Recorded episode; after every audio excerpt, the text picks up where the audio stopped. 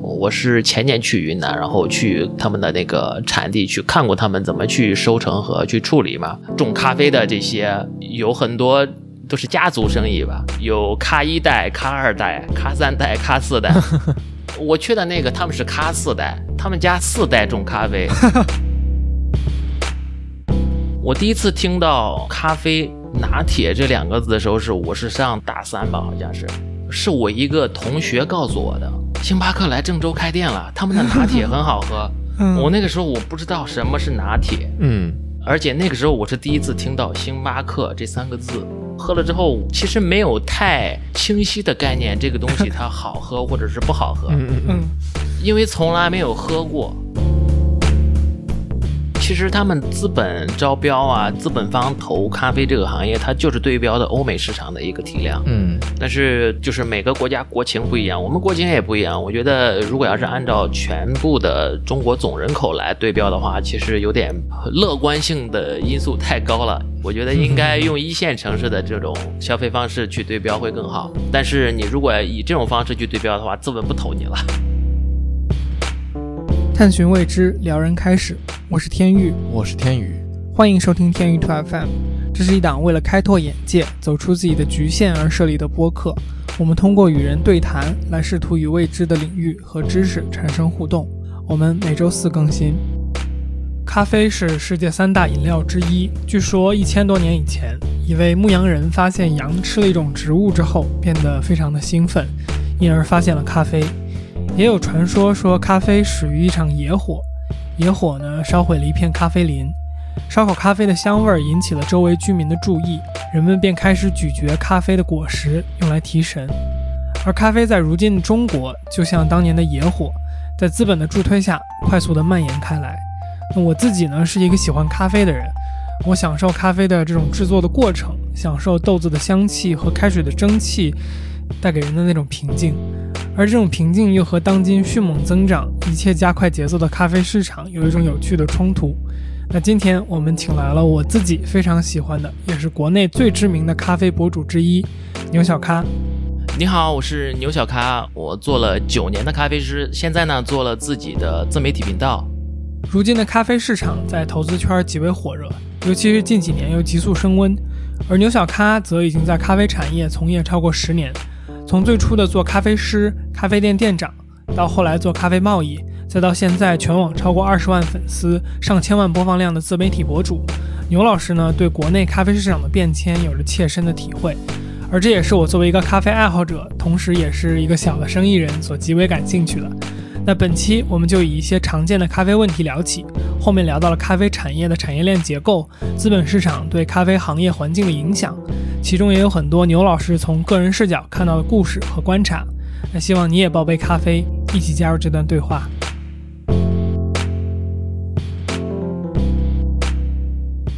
我我其实有一个事儿，上次没说，牛老师，那个呃，前一段时间那个陆家嘴咖啡节，嗯，我看见你了，然后 当时你在拍那个就是出入口那块的花，然后我看你在拍东西，我就想算了。就 不去不去打招呼了哦！你你也去？对对对，那次我去了，那次我去了，而且我看到你了。后来我还看你在微博上面，还是 B 站上面跟哪个粉丝互动。你说那时候你已经喝醉了，为什么会在咖啡节上喝醉？咖啡里有酒吗？不是吧？就是喝太多了吧？对哦，每次咖啡节的话，基本上都是喝的，就手到最后手端咖啡的话，就是端不稳，是这样子的。哈哈哈，懂。咖啡因摄入过量。对对对对对。喝多少会这样？我觉得我喝，就是就比如这个杯子的话，我超过五杯的话就会这样。那就是一升。还有就是因为要看时间点，有的时候饿的话也会。啊，对对对，感觉没有没有碳水也会影响你的那个。这个从我这边的感觉就是都都是对心脏不太友好的这个。行为，对，然后这个我第一个问题就是说，呃，就买豆子的时候，一般它会有分，就比如说手冲豆，然后意式豆，就是会有这样的区别。这个其实我还真完全都不了解，就是就是这个手冲豆和意式豆的，它它是制作过程有什么不同是吗？呃，对的，它是这样子的，手冲的咖啡它的制作方式是高温低压，它是没有像意式咖啡那样，呃，用高压的这样的一个冷方式去做的。所以说呢，手冲的咖啡豆它不会烘的特别深，而且它是单一的一个味道以及品种，它是一个产地的咖啡豆。那意式的，因为它是高温高压的。而且它制作出来了之后，它很容易会把一个咖啡豆的缺点给它放大，因为它的压力太高了。你你如果要是咖啡就是有一丢丢的酸度，那用高压的这种方式来制作的话，它这个酸度会被放大好多倍。这就是为什么意式的咖啡豆它通常会把它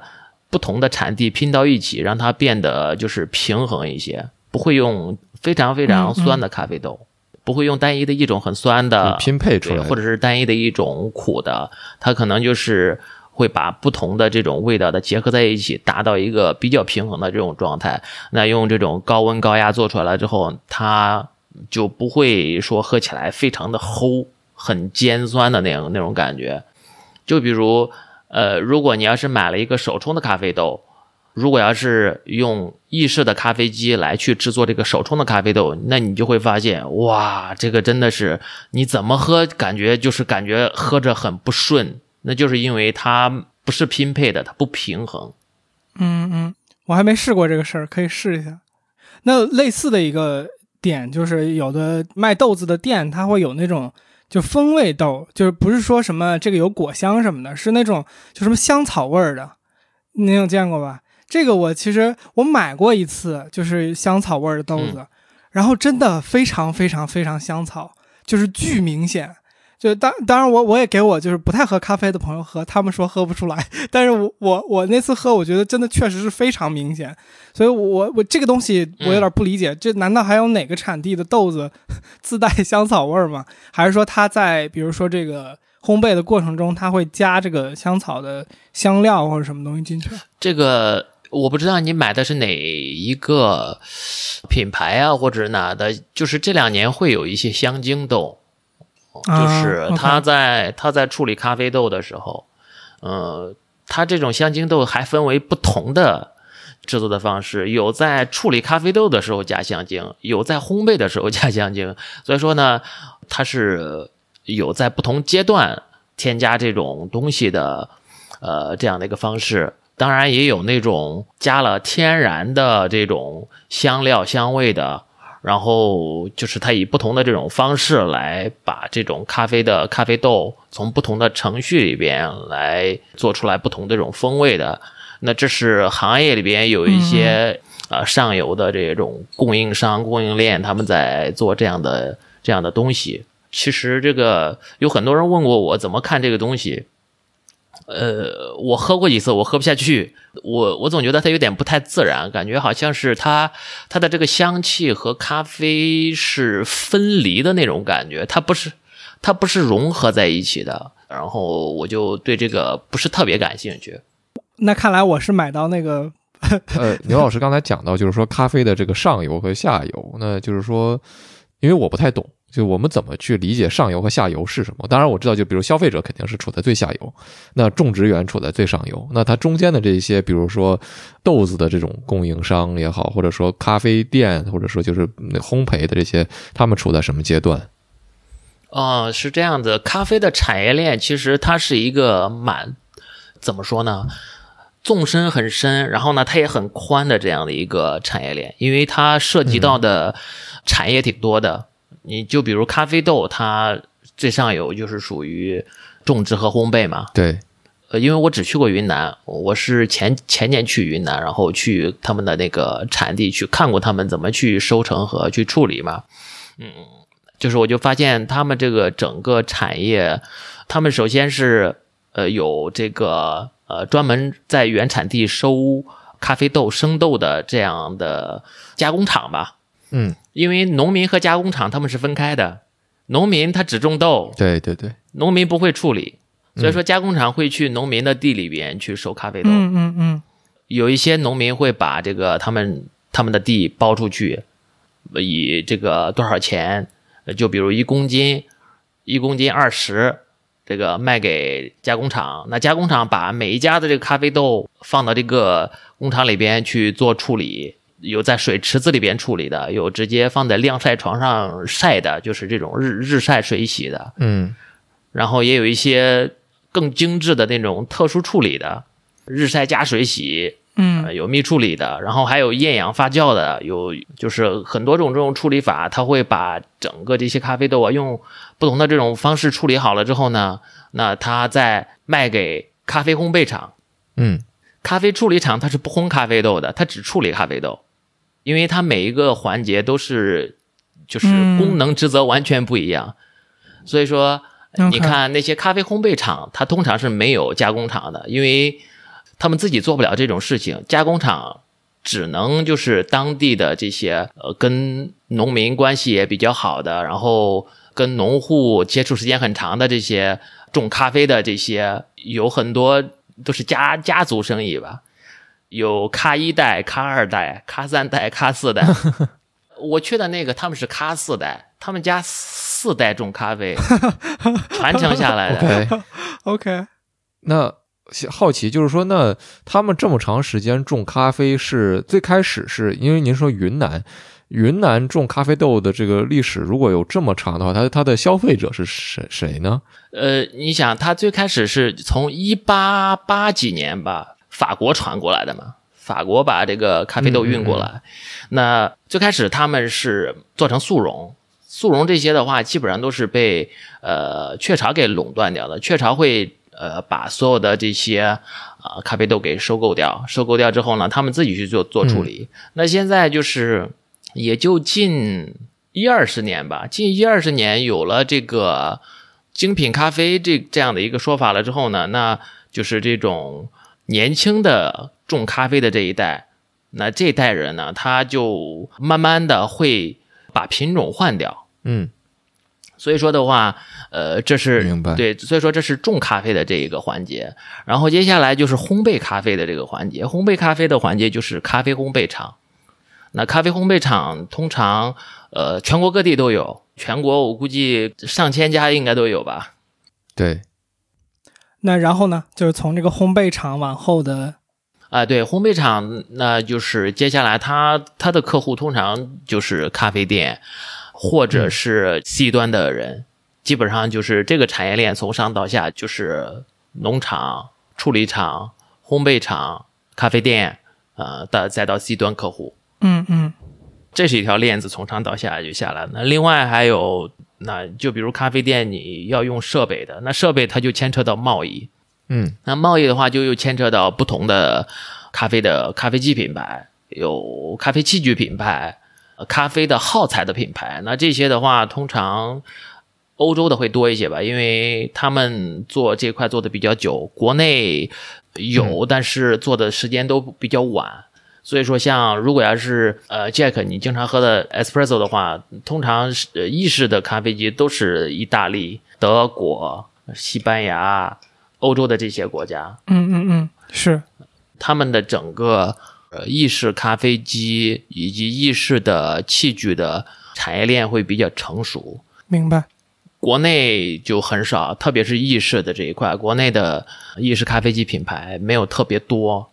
这个其实就跟汽车产业链有点像，因为它都是属于工业的这样一个领域，然后慢慢的沉淀下来的，慢慢沉淀出来的。嗯就那牛老师，你会觉得就是说，咖啡这个我们这个机器国内研发的不够，会是一定程度上觉得说是因为我们喜欢咖啡的人还不够多吗？就像比如说国内的汽车行业，说白了，特别是现在这种什么电动的这种车、嗯特别多，是因为那汽车随着我们这个生活水平的上上涨，变成了一个更加硬性的需求嘛？那咖啡是不是也会有这么一个阶段呢？哎，我觉得像咖啡的这个整个市场以及产业，我觉得跟汽车还真的是真的是有一点点像，特别是整个产业来说的话，我觉得还是非常像的。你像这些呃，就比如我提到的这个这些咖啡机品牌，目前国内的呃制作咖啡机的这些品牌其实不多，不是说因为技术不够好，或者是研发不了，只是因为没有那么长的一个沉淀以及成熟的产业链。嗯。嗯，我感觉这个也能联系到，就是呃当然我们下一个部分可能更多聊咖啡产业的话题，就是感觉就是说这个有三个阶段，就是咖啡整个发展的。第一个是这个速溶嘛，然后第二个阶段是连锁的咖啡品牌，然后第三个阶段是这个精品咖啡的大家的喜好的这个改变。那我感觉就比如说咖啡机的这个需求，感觉更多的就和这第三个阶段会有更紧密的联系。就是大家喜欢精品咖啡，或者说大家对精品咖啡店的需求大了，那这些咖啡机的需求就变得更加的增长吧，或者说买方市场有这个需求呢，那自然会有人去生产和研发这个东西。嗯嗯嗯嗯，我们刚刚产业链，牛老师刚刚说了，第一个是这个，呃，就是从果农那一边走的，就是比如说咖啡豆的这个产业链，然后还有一边就是这个器材的这一、这一方面。嗯，还有培训，其实就是它整个产业的话，就是你肯定要有服务性质的东西嘛。对，那你服务性质的东西，你像现在比较流行的就是欧美那边的他们的一个叫 SCA 的这样的一个机构，它这个翻译成中文叫呃美国精品咖啡协会，你们应该听说过的吧？嗯他们主要是做这些认证啊，以及培训呀、或者是一些咖啡的展会的这种举办啊，那囊括了很多这种证书性质类性质的这个东西。他们目前做的是全世界。呃，应该是知名度最高的吧，做的也早，再加上他们举办的展会也多，就比如每年的那个上海，它是有一个叫 Hotelex 的我们那个酒店展，那他们每年就会跟这个酒店展呃一起合作做这个呃世界咖啡师大赛。那世界咖啡大赛，他们有分为很多种类型的，有咖啡师比赛，有有这个拉花的比赛，有这个呃手冲的比赛，手冲咖啡的比赛，还有咖啡烈酒的比赛，再加上他们有咖啡师的证书的认证，呃，咖啡师的证书、烘焙师的证书、Q Grader 的证书，其实呃，他们整个体系做的非常的系统。那这这个就是属于培训体系的这一块的一个、呃、算是产业吧。然后再加上呃有一些国内的有自己的一些、呃做做的一些组织的，包括欧美，他们可能也会有一些公司或者是商业体，他们自己会有自己体系的这种证书认证培训。嗯那有针对咖啡师的，也有针对消费者的，也有针对连锁品牌的。对，其实这也是呃另外的一方面。好，那就是刚刚我们说了三条产业链嘛，然后我觉得对于这个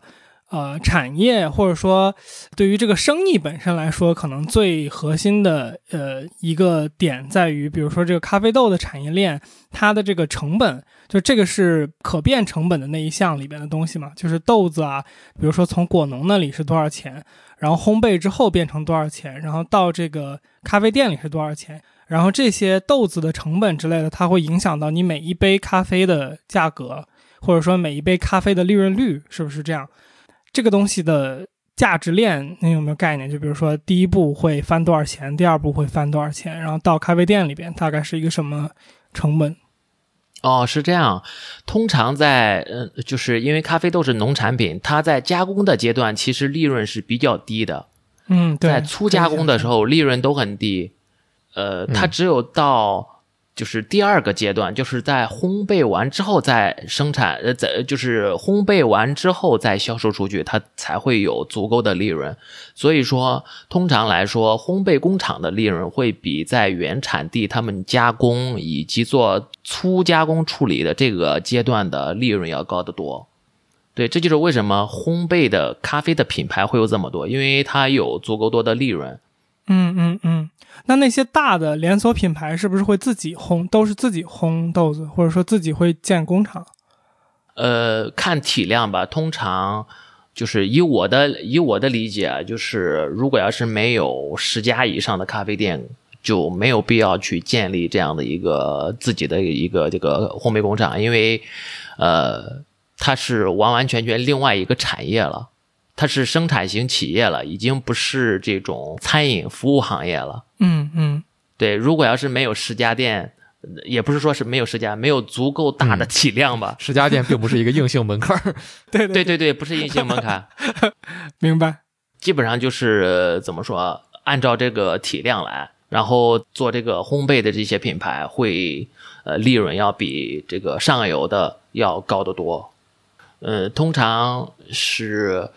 很多行业应该利润率应该都在百分之五十以上吧。如果要没有百分之五十以上的话，其实呃你在做其实都是赔钱的。嗯就比如一个咖啡生豆，我进过来，然后我再做烘焙。就比如五十块钱一公斤的这样的一个咖啡豆，除去我烘焙完的这个百分之十左右的脱水率，那就是说我的成本可能就是，呃，这个咖啡生豆烘焙完之后的我的这个成本可能就变成了将近呃就是六十块钱左右，对吧？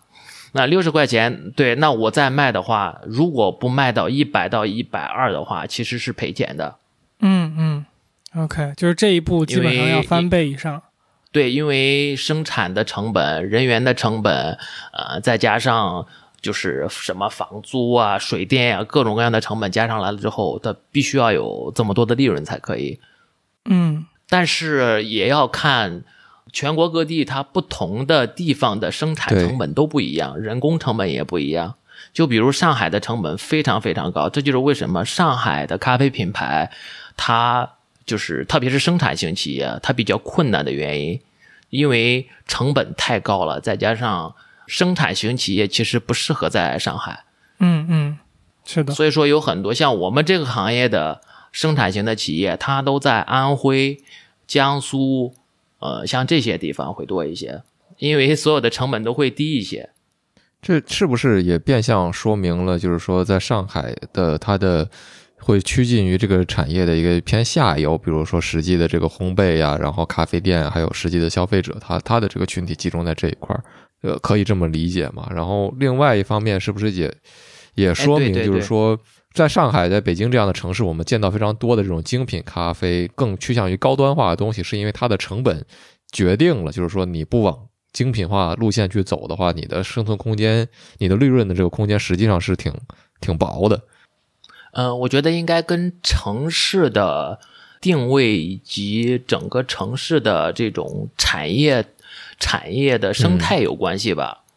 关系可能会更大一些。呃，因为我记得上海可能十年前工厂其实还挺多的，但是现在就越来越少了。是的，是的。就是可能产业的布局它在慢慢的发生改变，现在就是每个城市可能的定位都不一样。对，你看，像北京，它的工厂也会很少很少，是，呃，上海也非常非常少。我就记得，像我们这个产行业里边，呃，就是之前有很多咖啡工厂啊，都搬到昆山呐、太仓啊，离上海很近的嘉兴啊，因为像这几这几这几个地方离上海可能就几十公里吧，开车四十分钟就能到，嗯就就离上海也很近。可能我上一次我不是那个去太仓吗？去朋友家，就是从上海的一个宝山的那个宝山区过一个桥就到太仓了。那他们就说，你看桥这边这个房价是一万，桥这边这个房价是四万。是 很现实。好，就是因为咱们预聊的时候也说到，就是想聊一聊这个咖啡的这个发展，然后对市场还有消费者以及资本之间的这个关系，您是有什么观察什么的吗？呃，我是觉得近几年的，就是近五年吧，因为由于资本市场介入，它就像是一个加速器一样，把整个行业推动的很快。我因为我记得五年前。整个行业就不是这样的一个状态，我就是五年之前，就比如二零一五年以前，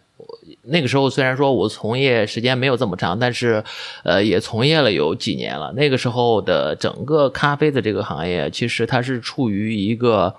呃，受到西方的这种精品咖啡的这样的一个概念影响的一个萌芽期。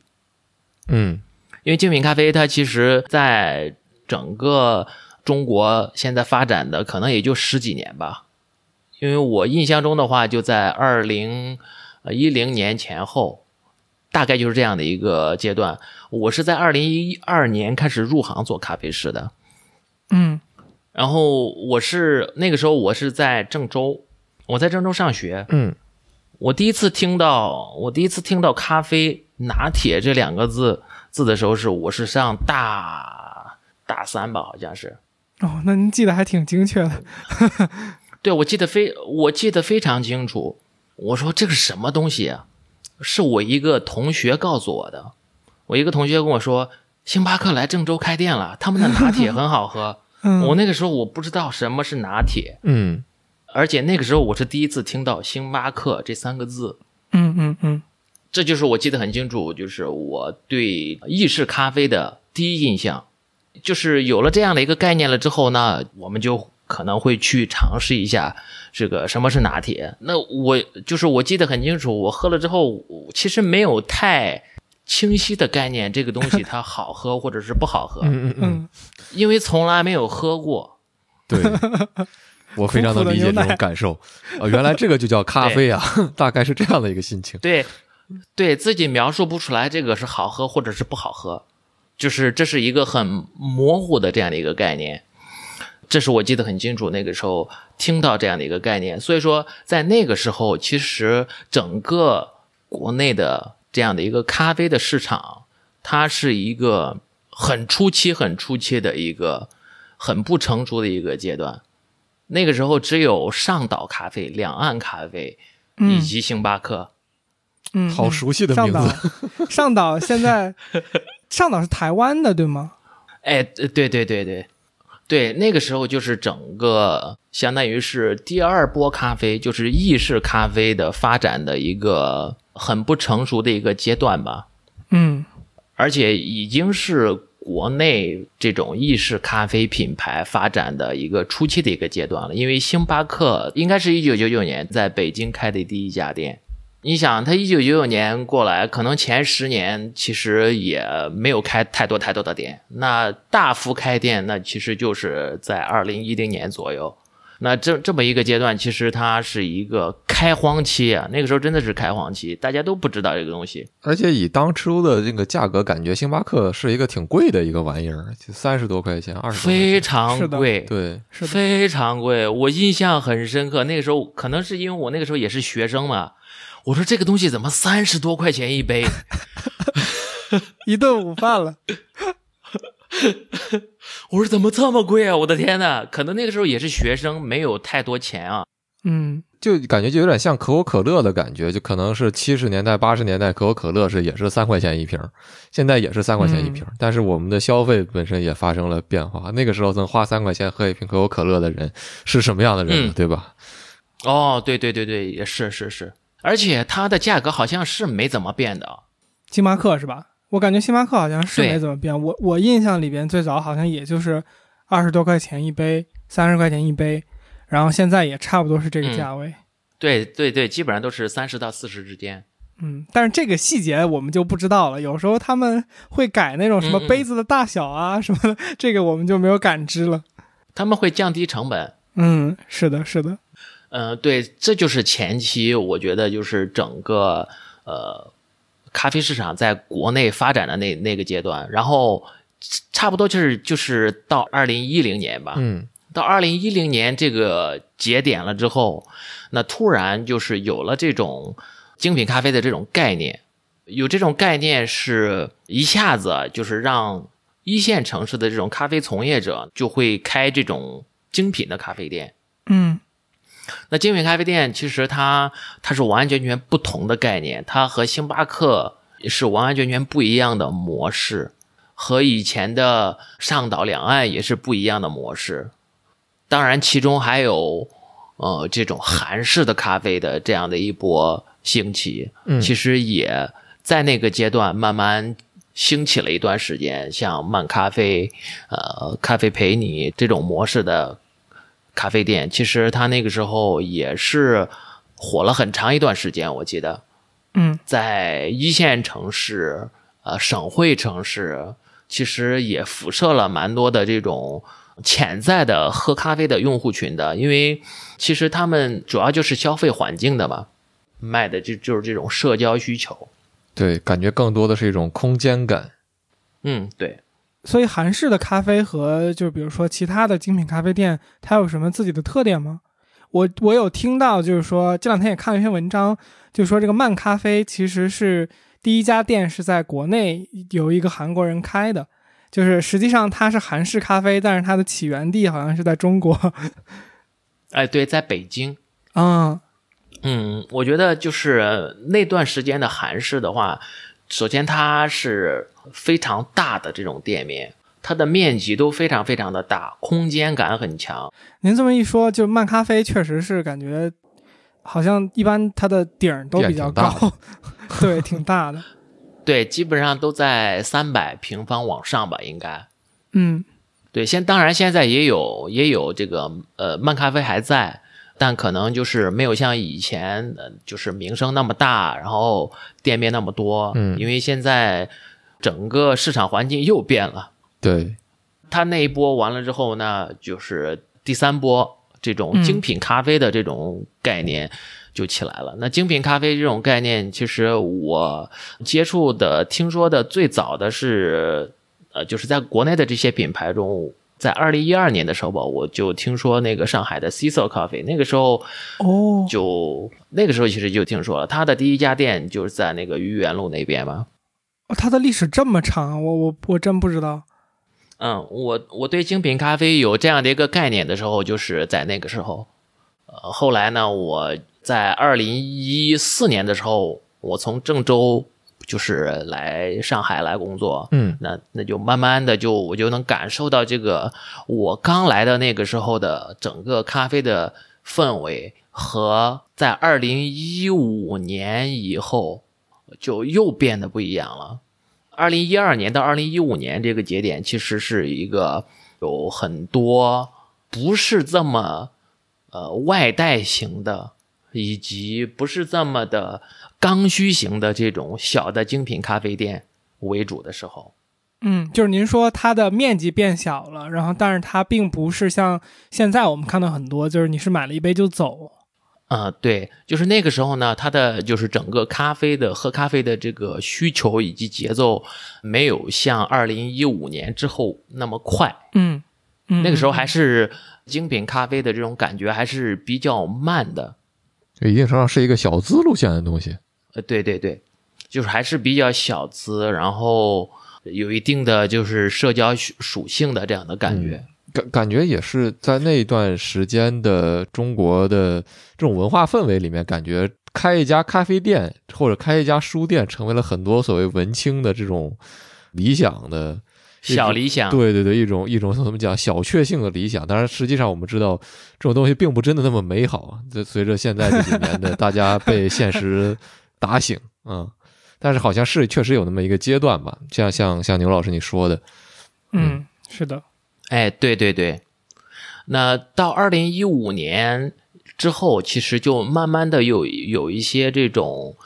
前期的一些资本，那进入到这个咖啡的这个行业领域里边来了。那资本进入了之后，其实就完全不一样了，就跟以前的那种。慢慢悠悠的感觉就就完全不一样了，真的是不一样。我很明显的能感觉出来，特别是这些，就这些咖啡品牌，他拿到了融资，拿到钱了之后，那他必须得去发展的很快。嗯，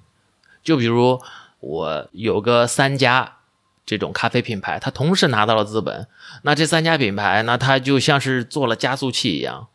到处找门面开店。去做营销推广，那一下子能把这个三年后来临的这样的一个市场，它可能就提前三年，它就把它给它做到这里了。嗯嗯嗯，对吧？已经达到了，就是这样的一个概念嘛。嗯，所以说的话，我就觉得，呃，那段时间就明显能感觉出来，像我以前经历的那种感觉就。就是咖啡的这些从业者都还是蛮有每家和每家，虽然说是不是直接性的竞争，是那种间接性的竞争，都是还挺友好的。但是，一旦有了这种资本进入了之后，呃，我就感觉就是可能大家就没有那么的像以前那种融洽的这种感觉了。其实会有这种感觉。嗯嗯，当然，这是怎么说呢？市场发展以及资本需求、资本进来之后，它必须经历的一个阶段。其实，任何一个行业其实都经历过这种阶段，有点类似于一个大逃杀的阶段，就大家一下子从对慢节奏，像像牛老师说的，就是资本相当于点燃了这个竞争的这么一个速度吧，大家进入一个快启动的这么一个模式里。然后你如果在这样的一个模式里想维持说做一个所所谓小而美的这种自得其乐的一个咖啡馆，可能就没有这样的生存空间了。那么也许我不知道我我这个猜测对不对啊？就是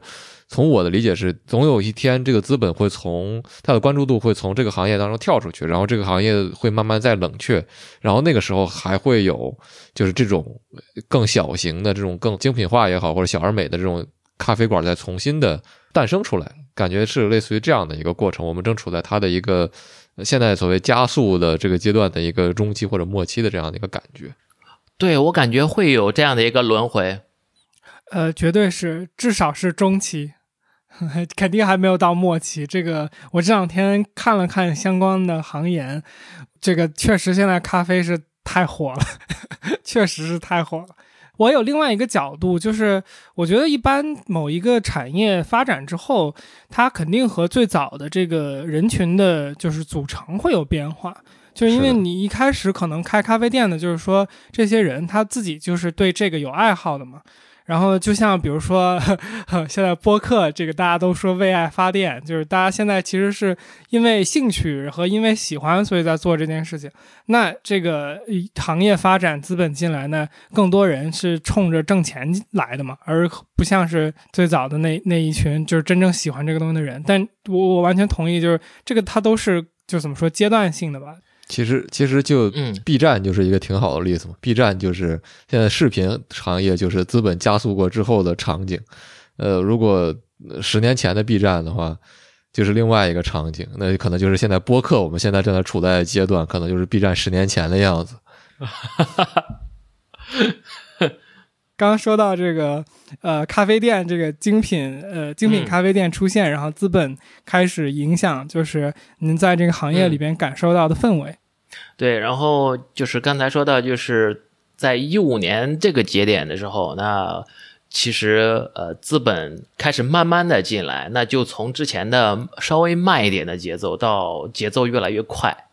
我记得很清楚，就是以前没有什么咖啡外卖太多，很多的这种外卖也好啊，然后外带杯啊，对对对，呃然后还有就是咖啡卖这么便宜啊，以前咖啡没这么便宜，怎么可能会卖十几块钱一杯？就是在一五年的时候，我记得很清楚，一杯咖啡它是卖到二十多块钱，二十多块钱还是就是已经是已经是有点便宜的这种咖啡了。那个时候的咖啡基本上都是在三十块钱左右，在二零一五年，那资本进来了之后，那这个咖啡的价格一下子就下来了。其实这个是很明显的一种感受，很明显、很明显的一种感受。这个其实它没有说绝对的好或者不好，它是一个双刃剑。嗯哼，嗯，那有了资本了之后，大家可能就会竞争会更加的激烈一些嘛。那你卖这个十块、十五块，那我也可以卖这个价格。那我记得很清楚，其中有一段时间有一些呃竞争价格的，可能有卖到九块九的，有卖到这个甚至卖到六块的。那像这种性质的，那这种性质的话，其实就怎么说呢，很危险。嗯，你想嘛，一杯咖啡如果要是卖到十块钱，只有便利店，我觉得能可能他们好像对，现在便利店是这个价格。对他们能达到这样的一个成本的一个控制以及利润率吧。嗯但是你如果要是一家咖啡店只卖咖啡的这种咖啡店的话，你卖到十块钱，其实呃基本上呃整个算下来，你的成本的话其实是亏钱的。嗯，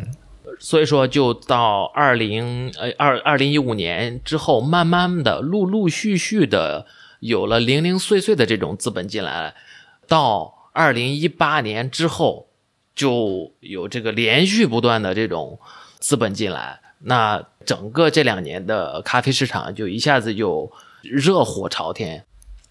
其实就是他们，我前段时间看了一个数据，是二零二一年是有多少笔？四十四十多笔吧融资，嗯嗯，应该是有就是二零二一年一整年，那也有好几十亿的资本进入到这个市场了。那那几十亿的这个资本呢，进入到这个市场了之后，钱要花出去啊，要开店啊，不断扩店啊。那整个上海，你看去年他们统计出来的是有这个八千家嘛，八千家咖啡店。那八千家咖啡店，你辐射两千多万的人口，其实已经很不得了了，就是密度已经是非常非常高的了。是是，大白不知道有没有听到，就是这个当时也是个新闻，就是说上海是全球咖啡店最多的城市，然后哦上海也是全球星巴克最多的城市。这个真不知道，嗯，啊，你不知道？嗯，真的不知道。对，就我我就感觉他可能是不知道的。对，嗯呃，就是刚才我们不是说到这个咖啡产业的这个资本投入之类的嘛，然后我我这两天看的相关的数据，就是说现在就是二一年、二二年，就是基本上中国的这个咖啡市场就是一个千亿规模的市场嘛。就我这两天其实去问了我一个做金融的朋友，然后从他那边拿到了几个行研的报告，然后大概看了一下。当然，就是他那个二一年、二二年，就是达到千亿这个东西是一个呃预计，就是不是因为现在数据肯定还没有完全统计出来嘛，一般这种都都都得过至少半年以后才能看到。然后我我对这个咖啡的这个事情是这样，就是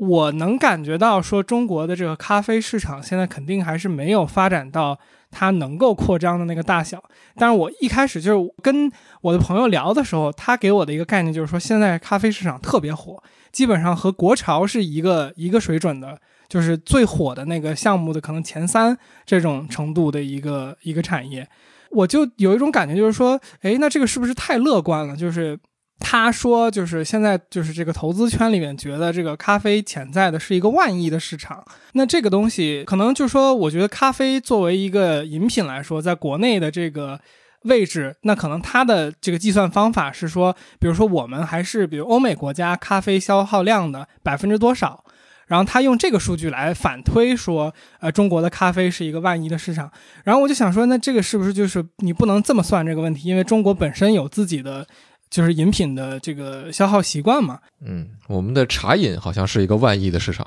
哎，对，就我我当时也是这个心态，然后结果我这两天看那个相关的报告的时候，我我读到了一个说法，就是说，第一就是说现在中国的这个人均的咖啡消耗量是美国的呃百分之一点六，然后是德国的百分之零点七一，就是它不是一个十倍的关系。就是它是一个百分之一的这种倍率的关系，然后其次就是我还看到一个说法，就是说日本也是一个就是原来是茶的消费大国，就是如果我们拿日本作为先前的案例来看的话，它也是一个从茶饮为主的国家，然后增长为一个非常喜欢咖啡的这么一个市场。那其实我我我看到这个日本的这个对比的时候，我觉得哦，那这个事情我觉得还是挺挺让人信服的吧，就是说这个。饮品的习惯是可以被改变的，以及就是说刚刚说到，就是说它并不是一个说我们现在比如说是别人的百分之三十，然后要要翻个好几倍，然后我觉得这个太乐观了，而是现在只是百分之一，那我觉得这个可能再增长个十倍，这个真的确实是听起来不是一个非常就是夸张的一个预期，所以这个咖啡市场确实是。我这两天看了些东西，我觉得火真的是有原因的，就确实是该火。毕竟就是说，它还有这么一个成瘾性的特点，我觉得。嗯，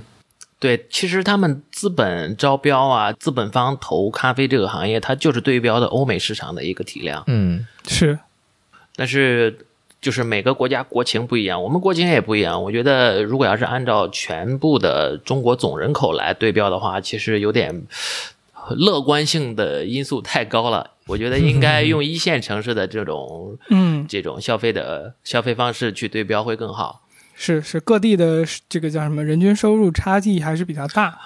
对，用一线城市以及省会城市的这样的一个指标去去对标会更好，会更精准。但是你如果以这种方式去对标的话，资本不投你了。对，我觉得现在我们也确实见到，就是咖啡市场的一定的下沉化吧。特别像牛老师说的，就是说资本市场进入之后，我们看到瑞幸这种以十块钱左右的这种价格去去打这种所谓的普通白领的这种市场嘛。那它一定程度上不只是说所谓一线的这些城市嘛，那可能二三线的这些城市嘛，也会办公族们会有有机会去它不单是一个像像牛老师也说过的，就是不再像五年前、六年前那种社交属性，已经已经被挤压没了。它更多的只是一个作为一个功能性饮品的这样的一个存在，它还有一定的市场氛围。我觉得这是就是这两年我们看到的一个特性吧。然后刚才就是呃，Jack 也说的这件事儿，然后我就想借着这个机会跟牛老师聊一下，就是说，那呃，国潮这个东西是一个很神奇的概念哦。这个那所谓最近这个怎么？没没事儿，你这你这句话的语气有一种嘲讽，我想指指正你一下，省得被骂。哦，没没有没有没有没有，我没有这个意思，没有任何这个意思。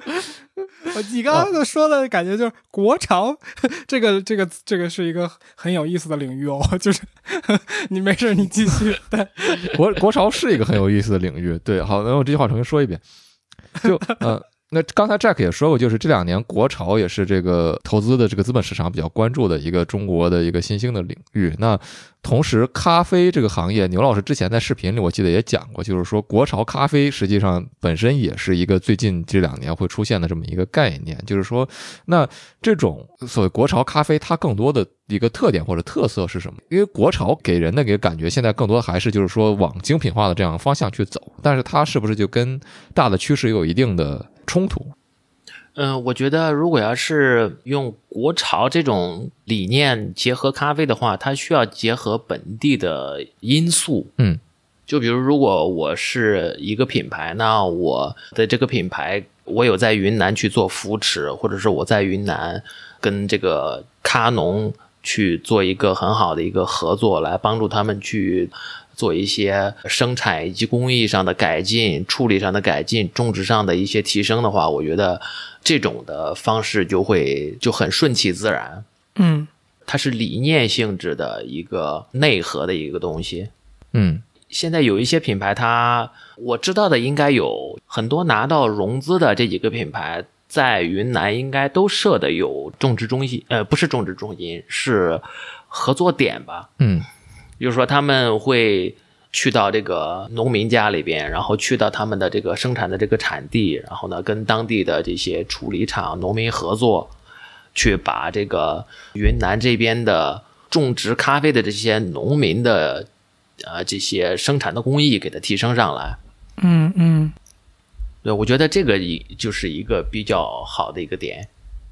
那那所以说，按照这个理解，国潮咖啡实际上现在还是一个，就是说本土种植也是其中的一个核心概念。对，我觉得种植会是比较重要的一个点。呃，你如果要是如果要是没有这块的，只是在你的设计上啊，或者是你的一个品牌的 VI 上啊，像那些东西，那只是有那上面的一些东西的话，我觉得。它说服性不高吧？是，解释一下，VI 是那个不会是视觉品牌的这么一个形象设计。哎，对对对对，因为现在有很多一些包括不是咖啡行业的，就是呃一些消费品领域的这些国潮的话，我觉得他们很多可能就是嗯，怎么说呢？还没有足够多的内核吧，可能只是在自己的品牌理念传达上边，或者是呃一些设计啊这些因素上面，可能做的会比传统的一些产品做的好一些。他们叫这个新国潮，嗯，这样子的一个概念。其实我和我就是帮我找这个行业报告的这个朋友聊的时候，他也提到，就是说现在。他觉得资本市场里边国潮的概念很火，咖啡的概念很火，然后你把这两个结合在一起里边，投资人就特别喜欢。I have an apple, I have a pen。嗯，是是这种感觉。Apple pen，对不起。对，是的，是的，对，所以我们刚才说了一些，就是这个咖啡行业的这个发展等等这些东西。呃，您您之前提到的就是这个消费者和行业的关系，这个是是不是您刚才说的这个您体会到的？就比如说最早的氛围和后面氛围的变化，这个是之前想说的这个消费者和行业的关系，还是说有其他的体会和想法？嗯，就是消费者和行业的关系，其实现在它是属于一个嗯，就是整个我们国内的市场，它是属于一个初期的，还是属于一个引导以及教育的这样的一个阶段吧。嗯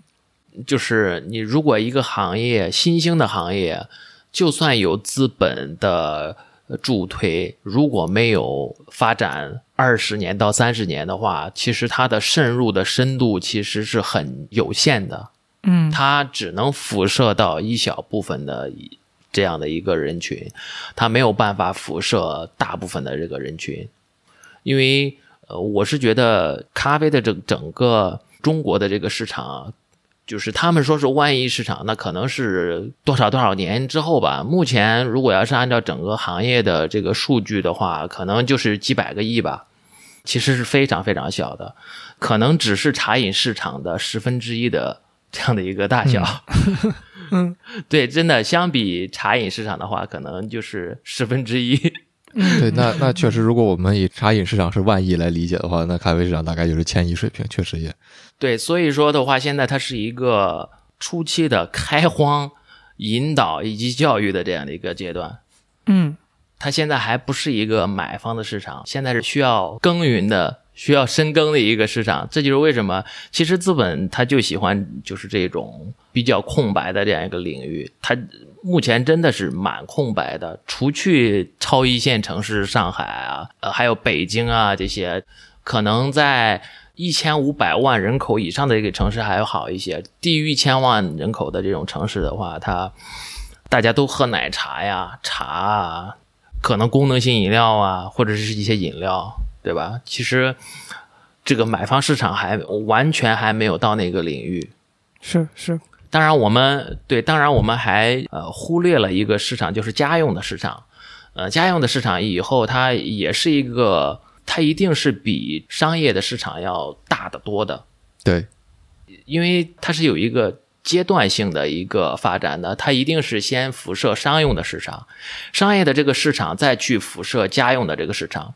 呃，我们现在所谈论的这个阶段是目前的这个商业市场的这样的一个发展，就比如有多少个咖啡馆，多少个咖啡品牌，那他们才能辐射到家用的 C 端的市场。嗯就比如你去咖啡店买一杯咖啡，它才能辐射到 C 端。那 C 端它通过这个咖啡品牌，通过喝这个品牌的这个咖啡，慢慢的对咖啡有了一定的这样的一个喜爱的程度了之后，那他会慢慢的自己去在家里边去做咖啡，可能会自己去买速溶的咖啡，买胶囊的咖啡，买咖啡豆做这个手冲的咖啡，他会慢慢的有这样的一个阶段。呃，那但是这个阶段现在它是一个更长远的，需要更多更多资金以及引导的这样的一个工作吧。它还远远没有到来，它不像，因为大白你是你在加拿大上学对吧？对，他们基本上都是喝这个低滤啊、黑咖啡为主嘛，家里边家里边都会有个低滤机啊什么的，或者是胶囊机。嗯对，胶囊机也很多其实，是这个市场其实是比商业的咖啡店的这种 to B 的市场要大得多的。对。呃呃，我我想来问一个问题，就是刚才那个牛老师咱们聊到，就是说很多人现在茶饮市场嘛，就是说您刚才也说到，可能会对咖啡市场的这个发展有一定的影响，特别是在比如说不是超一线城市的这些地方，大家可能喝奶茶这种习惯还是比较底蕴深厚也好，根深蒂固也好，无论用什么词吧。但是呃，我非常好奇您怎么看，就是说。咖啡市场和茶市场，它一定程度上会不会有一种结合？比如说现在我们，比如说，无论你是从所谓三十多块钱一杯的这种喜茶呀这种级别，到十几块钱什么 COCO 一点点这种级别的茶饮店里，好像都有卖咖啡的。那反之，我们在星巴克什么这种咖啡店里也都有茶卖。那这样的一个格局，会不会最终把两个所谓我们去看上去分离的市场并成同一个，就是这种点单的这种快消饮品的这样一个大的市场。嗯，我是觉得是这样子的，他呃，就是他们这种不同的品牌，它会布局不同的这种产品线。嗯大家可以看，就是如果你要是真的去这些茶饮的品牌去看他们的咖啡销量的话，其实是几乎是没有人点的，好像是这么回事。身边统计学来看是的，几乎是没有人点的。包括现在就是你看很火的那个蜜雪冰城，它也卖咖啡，嗯，但是它蜜雪冰城里边，它菜单上的那些咖啡，可能点单率只是它的呃很小很小很小很小的一部分。呃，包括你去咖啡店里边，你去看，他在就是菜单上的那些茶，其实它的点单率也是不高的。嗯所以说，他们只是这种它在产品上边的一个产品线的一个布局，因为每一家店面它其实自己都会有一定的这样的一个定位，消费者对于它也会有一个很明确的定位，你是卖什么的。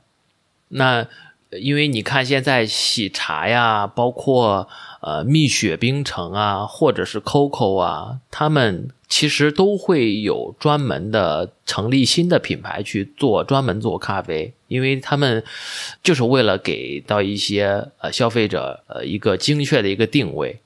是的，是的，就是从品牌的角度，肯定咖啡和茶，只要消费者不认为它是一个东西，它肯定就还是要分开去做品牌来弄的嘛。这有一个比较经典的案例就是 Gap 嘛，就是 Gap 最早是打年轻人的市场，然后后来他就想什么市场都做，然后开始卖老年人、中年人，然后 Gap 就凉了。就是，所以就是这个品牌定位确实是不能瞎搞。然后它有茶，就比如咖啡店有茶饮，或者茶饮店有咖啡，我觉得它更多是一个做一个有点像防御性的一个措施吧。就比如说你和我一起去一家咖啡厅，可能你就不喝茶，呃，你就你就不不喝咖啡，那这个时候你至少是总得选点什么。对，对对对对对，就是你你和我一起去，你至少不会没有东西可以选择。我不能说我一个不喝咖啡的朋友，我就不能把他带到咖啡店去。就我觉得可能他是有这样的一个 一个考虑道理。。对对对，非要我买点什么？呃，那我们我们要不往后说一下，就是不同地方的这个咖啡文化这个话题。在这之前，牛老师，我想问最后一个和这个咖啡市场这个部分的问题。其实我们不是有一些问题，但是呃，我觉得时间关系，我们可能来不及问了。就是我我很想问一下，您是怎么看，就是说星巴克的那个豆子烘的那么重这个问题？这个是我我真心有点好奇的一个问题。就是呃，我觉得相对来说，咖啡喜好度比较高的消费者，很多都会认为，就我我我我我不是说星巴克的豆子不好啊，就是我只是我现在的感知来说，就是星巴克已经超越了，就是一般我们不是说轻烘焙、中度烘焙和重度烘焙嘛。然后星巴克的豆子感觉就是重重重度烘焙，就是 它这个选择，我觉得肯定作为这么大的一家企业，应该是有相应的理由的吧？是因为这样喝起来更像咖啡嘛？就是它的咖啡味儿更重。因为很多我感觉，包括您之前做那个有一个盲测的时候，我也看到，就是有就就消费者他如果不是特别会喝咖啡的话，就他会去有一个评判标准说，哦，这个比较有咖啡味儿，然后这个有点淡，就是是不是会有这种考虑在里边，所以他会选择把豆子烘的比较重。嗯，是这样子的，我是觉得这个跟他们品牌创立之初的理念是有关的，因为他们的品牌创立之初，就是他们的创始人是受到了 Peet's Coffee 的一些影响嘛。嗯，就那个皮爷咖啡，对，Peet's Coffee 你们应该也都听说过的嘛。嗯，国内现在店感觉开的也挺多的。对的，它 Peet's Coffee 在北美市场就做的就很好，而且它比星巴克要早嘛。那他们创立的理念都是以意式深烘焙这样的一个理念去创立的。嗯那当然，这个理念是几十年前的这样的一个理念，就是说他们主打这样的一个深烘焙。那在当今现在看，再来看这个理念的话，其实这个理念就有一点过时了。哦，我这两天看到有一个说法，就是这两年轻度烘焙这件事情本身变成了一个流行，就是喝轻度烘焙好像变成了一种，就是你比较懂咖啡的那么一个 标志。我不知道你有没有这种感觉？哦，对，会有这么会有一些就是这样的一个说法吧，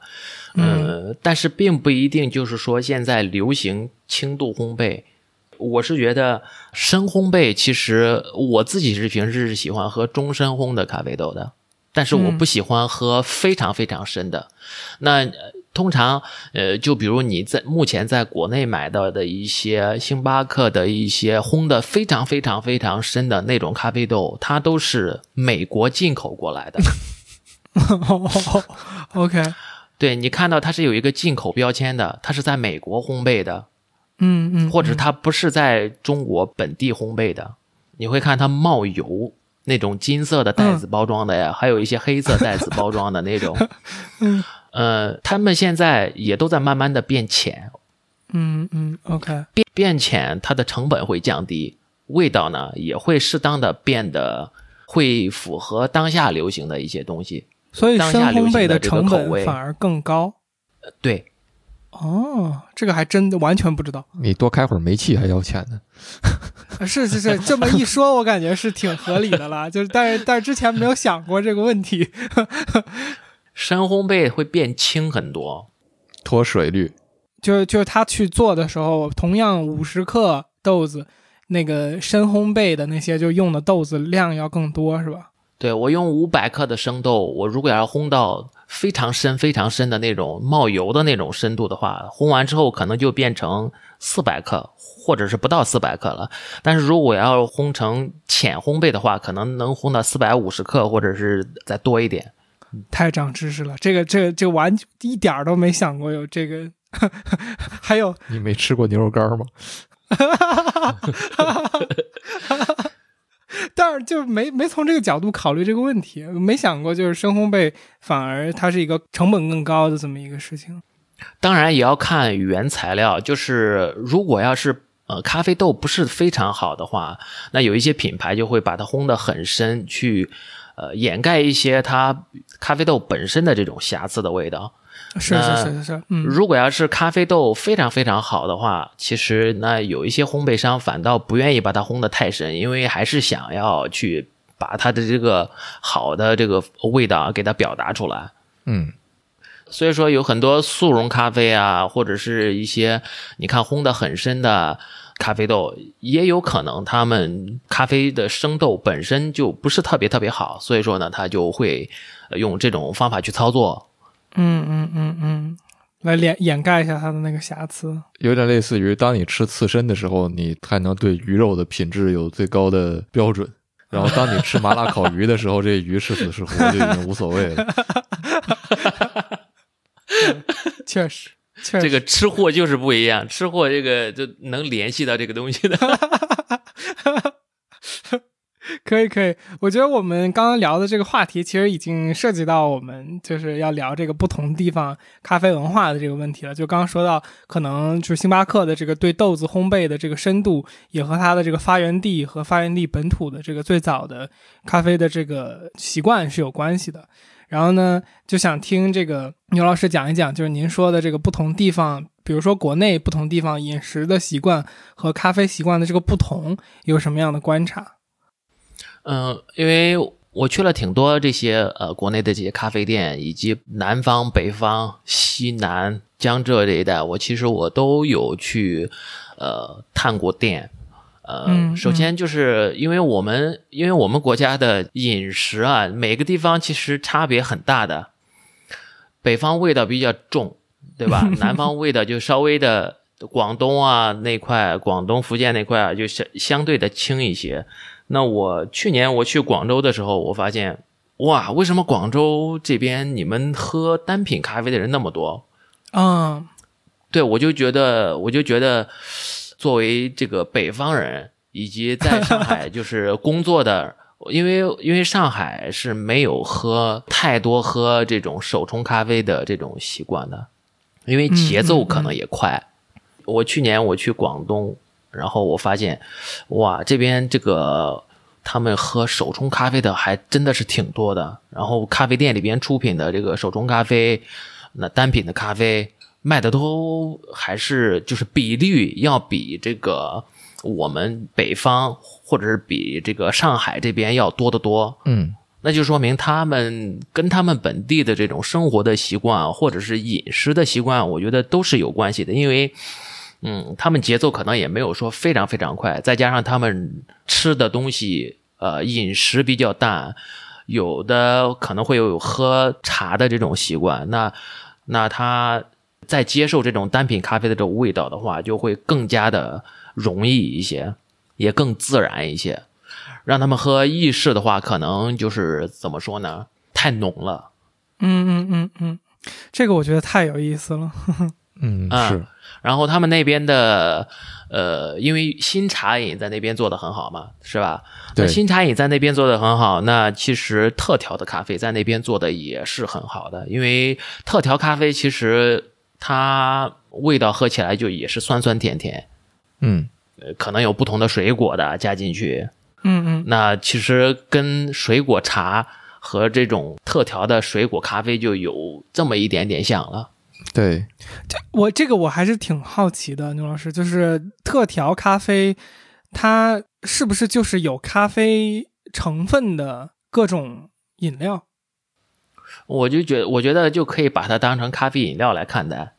嗯嗯嗯嗯当然就是不是那种兑糖啊，或者是兑糖浆啊的那种简单的那种咖啡咖啡饮料，因为像近两年的这些特调咖啡，其实他们在这个原材料的这个把控上边，以及原材料选择上，它其实都是呃有很多品牌以及很多这种精品的咖啡店都是蛮用心的。它嗯有的可能会嗯自己去自制原材料糖浆，就是用新鲜的食材自己去熬制啊，然后自己再去做配比啊，去这样去做，不是买的那种成品的瓶装的罐装的那种直接兑糖浆的那样子的。嗯嗯，因为我之前对特调咖啡的一个感觉就是，我每次想点这个东西，都有一种，哎，那我为什么不去点？奶茶或者果茶，就是我有时候会有这种疑虑，就是我每次都感觉，嗯哎，那我既然来咖啡店了，我为什么不点？就是就是它的咖啡产品，经常会有这种感觉。嗯但但我我觉得您说的对，就是如果它这个变成了一个咖啡的子品类，然后他们对这个子品类有针对性的每一家的开发和创意，我觉得那可能还是挺挺挺好玩的一个一个新的可以尝试的产品。嗯，你会发现现在基本上那种单一小店啊，单一的小的精品咖啡店，它可能都会有个几款创意咖啡在。嗯，而且现在也有专门延伸出来了一种专门卖创意特调咖啡的咖啡店，主打这个咖啡店。就是他只做这个，对，主要主要是以特调咖啡为主的这种咖啡店，现在也越来越多，特别是在上海、嗯嗯，成都也很多，北京也也有很多，然后广州、深圳都很多。嗯嗯就是因为我觉得像这种呃形式的咖啡，它更容易的能让人接受。是是，确实，对于对，第一次接触咖啡的，这个是非常容易的一个入门选择。我，嗯、对对对可以想象，就好像怎么说，喝鸡尾酒就是一个比喝纯的洋酒 更加容易的一件事情。哎，对对对，你这么一说，其实特调咖啡和鸡尾酒的性质是一模一样的。嗯其实今天我们聊了这么多，我我一直特别好奇的一件事儿，包括就是最开始刚刚看您的节目的时候，就因为发现您，我忘了从哪个时间点开始会有一句“咖啡不较真儿”作为一个开场白，然后我就想其实聊一下这件事儿，就是说咖啡不较真儿这件事儿应该怎么理解它？对于您来说是一个什么意思？这句话？啊、我是就是这相当于是我们的呃频道的一个口号吧。嗯，就是我们最开始在做呃这个视频的时候，其实是没有一个口号的。然后呢，嗯我们也没有去呃太多的传达我想要表达的这些东西。那后来呢，我就慢慢的我。通过做视频，然后呢，也得到呃一些反馈，也接触到很多这个观众，看他们的这些留言呀，互相的这样的有这样的一个在节目里边的这种，相当于是节目里边的这种沟通了之后呢，我就感觉，因为我以前是咖啡师出身嘛，嗯，其实有很多咖啡师，很多时候都会专注在自己的这样的一个领域里边，做自己专注、喜欢啊、钻研这样的一个事情。那呃，其实有很多事情，都是会有呃，会跟消费者或者是顾客，或者是不懂咖啡的人会有一些隔阂，或者是有一些信息上的一些不对称的。嗯那嗯我是通过前两年的这个呃做了这两年的视频了之后，我发现哇，这个这个这个信息的不对称以及呃这个信息的断层竟然有这么这么明显，这么大，那我是不是就是要传达一些我想要表达的一些事情？呃，我是先有了呃我们的这个英文的一个 slogan，、嗯嗯我们的英文的 slogan 叫 Coffee is not serious but life，它听着有点像病句，但是我想要表达就是说，我们在对待咖啡的时候，没必要那么的严肃，或者没有那、没必要那么的去认真，没有那么的去较真儿。呃，那我们去享受它，呃，就 OK 了。我们去用、呃很开放的这样的一个心态，用很开放的这样的一个理念去对待它就可以了。所以说，我们呃就是有很多咖啡的探店类的节目，或者是我平时去一些咖啡店不同的地方，我不管是喝到好喝的咖啡，或者是喝到很、真的很烂的咖啡，我觉得我觉得都 我觉得都没有关系，用用那种很包容的、很开放的那种心态去对待它就 OK 了。啊，另外就是我也想要表达，对于我们从事我们这个行业的，或者你是咖啡师，或者是你在这个行业里边的某一个环节，用开放的这种心态去对待客户也好，或者是你的客人也好，最好是放宽自己的心态吧，嗯是，对确实就是这样的一个理念。明白。嗯，那我们就跳换跳换一下顺序吧，就先介绍一下牛小咖呗。就是我我是真心的很推荐牛小咖这个频道，就因为我我其实 持续看的就是视频类的频道，其实并不多。我是真的很爱看。呃，要要不您先介绍一下牛小咖，然后我再来吹。他他真的很喜欢看您的节目，我我担保这些事儿是真的。嗯，就是。嗯我最开始之前做牛小咖之前，我是那个咖啡师，嗯做咖啡已经呃，我是二零一二年开始做咖啡，然后我就在一四年的时候就跑到了上海去呃一家那个呃国际社区的一个咖啡店。我来他这咖啡店最主要是学英语的，有很多人问我也对，有有很多人问我，就是我有时候出国跟人家沟通交流，我英语怎么怎么学的？我最开始学是在那个一个国际社区的一个咖啡店里边，那个那个咖啡店叫它是一个法法语名叫 Cafe du Village，乡村咖啡馆。嗯嗯，我在在里边做了一年，然后呢就练练口语，呃，又去了一家另外的一家咖啡店去做了店长。哦，其实那个时候我在就是上海很多咖啡店里边，其实就有一些小名气了，就有一个呃意大利的咖啡公司想让我去他们公司去做培训，那我就又去做了一段时间的培训，嗯嗯嗯对，完了之后就自己和几个这个行业里边接触的挺久的几个朋友又开始做自己的公司创业。嗯对，在创业了两三年了之后，哎，自媒体出来了。自媒体出来之后，我就又做了一个自媒体的这样的一个公司，相当于是开始慢慢的去做牛小咖。嗯，您能不能简单的用一两句话介绍一下牛小咖这个频道在做什么？嗯，呃，牛小咖主要是拍一些跟咖啡相关的视频。那我们节目呢，最主要是目前是分为四个节目的类型。首先是教程类的，我们叫两分钟每月咖啡。我我们就是想传达，就是说，通过我们的这个视频的这个学习，能在家里边两分钟就做出来一杯很不错的这样的一个咖啡，这样的一个理念。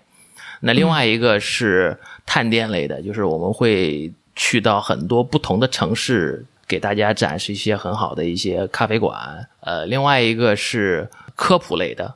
科普类的就是我会分享一些我们整个行业里边的一些干货，分享一些我自己的一些观点。还有一个就是测评，但测评的现在做的比较少，但基本上就是整个频道是以这四种类型的视频为主。对，然后我们是一周六到八更，就是不估嘛，尽量尽量不估。呃，我们做一个一个月六到八更吧一个月六到八更啊，你刚刚说的是一周六到八更，吓死了！我啊，sorry sorry sorry sorry，没事，我刚说一周剪掉。对你刚吓死说一周六到八更，吓死我了，太干了太干了太干了太干了。太干了太干了太干了。对嗯，我我想说，就是我觉得从一个频道观众的角度，我感觉牛小咖对于我个人来说价值特别大。首先就是我自己喜欢古道咖啡嘛，然后在我古道咖啡的这个过程中，我其实，呃，我最早看就是说油管上面的这些咖啡类的博主是很多的，他们做的东西确实是很好。但是有一个很大的问题，就是如果你身在中国市场的话，他给你的很多的器具的建议啊，咖啡豆的一些选择的推荐呀、以及各种各样的内容吧，就甚至都不是说产品类的，其实都会有很大的那个水土不服。就是他推荐了一些东西，或者说他给你了一些观点，然后你发现这个东西你没有办法在国内使用。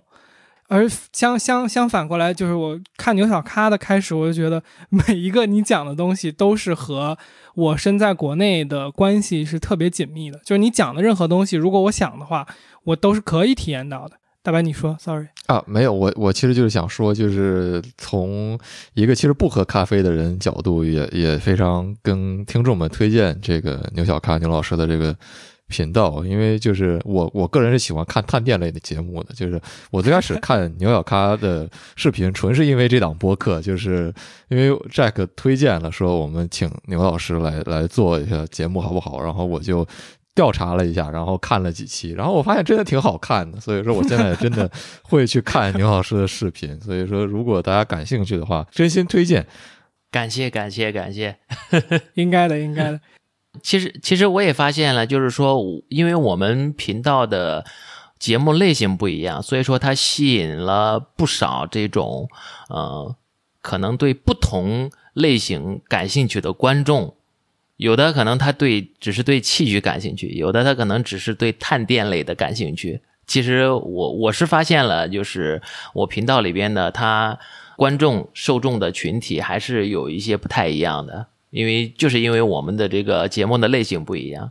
对对对对对，所以所以确实也也不能就听我们的，我们的这个 sample size 太小了，我们就两个人，我们不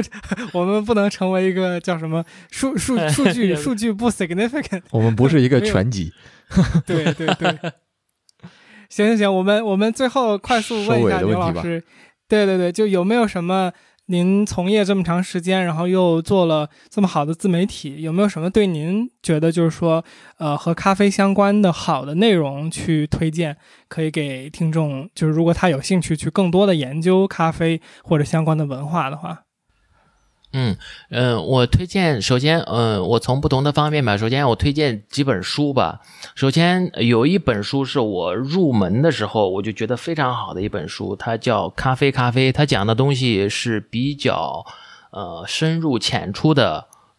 呃这样的一本书。我记得很清楚，我那个时候不怎么懂咖啡，对咖啡的行业以及对咖啡的知识了解的都很少。但是呢，我看这我看完这本书了之后，我就觉得我是能够吸收一些新鲜的知识的，而且不会读不懂。这本书它比较适合新手以及你可能对咖啡没有那么了解的。呃，然后另外一本是插画类的，它叫《你不懂咖啡》。这个呢，它里边有很多有趣的配图，呃它把这个配图以及文字呃编排的也是非常的有意思。呃，这两本书其实都很好理解，比较适合这种入门的。另外还有一个是比较进阶一点的，就是说你一定要有一定的基础呃知知识识储备了之后，对你才能够看懂的一个那个叫呃寻豆师。嗯，好，这些我们都会放在那个节目的简介里。然后还有一个是精品咖啡学，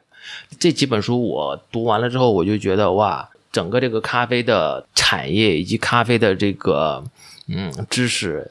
它不是那么的简单，它并不是那么就是你看着像是很简单的一个东西，它其实是很深入，而且是真的是有很多人需要在里边去付出以及去研究才能。达到这样今天我们这样的一个成绩的。嗯然后自媒体的话，我之前就一直你经常看 James 呃 James Hoffman，我我也经常看他讲的东西，其实怎么说呢？呃，有一些他有一些观点我是蛮认同的，但当然也有不认同的观点，就是呃，嗯其实这个都每每一个人可能都会。在看这些视频以及自媒体的话，可能都会有自己的一些想法，嗯，当然，我对我没有跟他本人接触过，但是我觉得他作为一个大佬，我们还是要这个哎尊敬一下的，他真的很厉害，毕竟毕竟也是咖啡师冠军。然后国内的话，我看咖啡沙龙挺多的，咖啡沙龙的它是一个垂直类的自媒体，嗯以前做论坛，再做到公众号，再到现在的一些视频。我来上海的第一份工作就是通过他们那个论坛里边的招聘找到的。哦，对，呃还有一个咖啡师叫 Sophia，我也经常看她的视频，是一个咖啡师小姐姐。然后他在 B 站也都有账号，像沙龙也有账号。好，我们把这些相关的都会放到节目简介里边。怎么样？听到这里的你，估计是真的很喜欢咖啡啦。啊，不知道这次谈话的内容听起来是不是过瘾？啊，反正我聊的是真的挺过瘾的。呃，如果你有什么想讨论的，我们评论区接着聊。那这期节目的录制当时持续了将近四个小时，可能是我们有史以来录制时长最长的一期节目了。如果你还没有听过本期的内容，下周四我们会更新本期的彩蛋。在彩蛋里，我们和牛老师会聊到中国几大城市对咖啡产地的偏爱，咖啡爱好者对咖啡消费都有哪些阶段。啊，彩蛋的最后也有一段纯题外话的故事，那就是《原神》的制作公司米哈游，这个公司里的咖啡机都是从牛老师的贸易公司买的。啊，如果你感兴趣这些讨论的细节，呃，记得点个关注，下周四我们会准时更新。另外，天娱兔 FM 自己的听友群现已开启，如果你想加入和我们一起直接聊天，请在微信搜索好友 ID 天娱兔 FM，拼音的天娱，阿拉伯数字的二，再加上 FM，记得是添加微信的好友，不是公众号，然后备注一下来聊天儿，我们会尽快把你拉到群里。那最后，如果你觉得我们的节目做的还不错，请点赞、关注、评论，或是把我们的节目转发给你的朋友，这对我们做节目真的有非常非常大的帮助，特别谢谢你，下周见。那我们就收个尾。啊感谢感谢，对对对，感谢，不不不，我是是我们太感谢，了。聊得很开心，所以时间过得很快，谢谢您。没有没有没有，其实我真的就是有这么多，就是我们也是通过咖啡遇到了好多朋友，真的。确实确实，大白也是通过他喜欢咖啡的朋友 遇遇到了新的，中间隔了一道，但但相遇之缘，就是我，我就是相遇之缘本人。不相遇之缘其实是《原神》里的一个道具。好贵，哦是吗好贵。哦，是吗？好吧，好吧，呃，又不知道你们在说的东西是什么。行行行，那我们今天要不主要的内容就到这边，然后后面如果有咖啡相关的话题的话，可能还会请牛老师来，如果你不嫌弃我们的话。哇，那我们就是随叫随到。特别感谢，特别感谢，嗯，嗯，行，到时候有机会可以请毕导一起来。好的，没问题。你反正你也在上海的嘛，对吧？到时候就是我们约个时间喝咖啡都 OK 的。好啊，好啊，那那肯定求之不得。什么时候探店，可不可以带一波？嗯，好的，好的，好的，没问题。行，行，那我们今天的节目就到这边。好，辛苦牛老师了，谢谢，好嘞，拜拜拜拜拜拜拜拜拜拜拜。拜。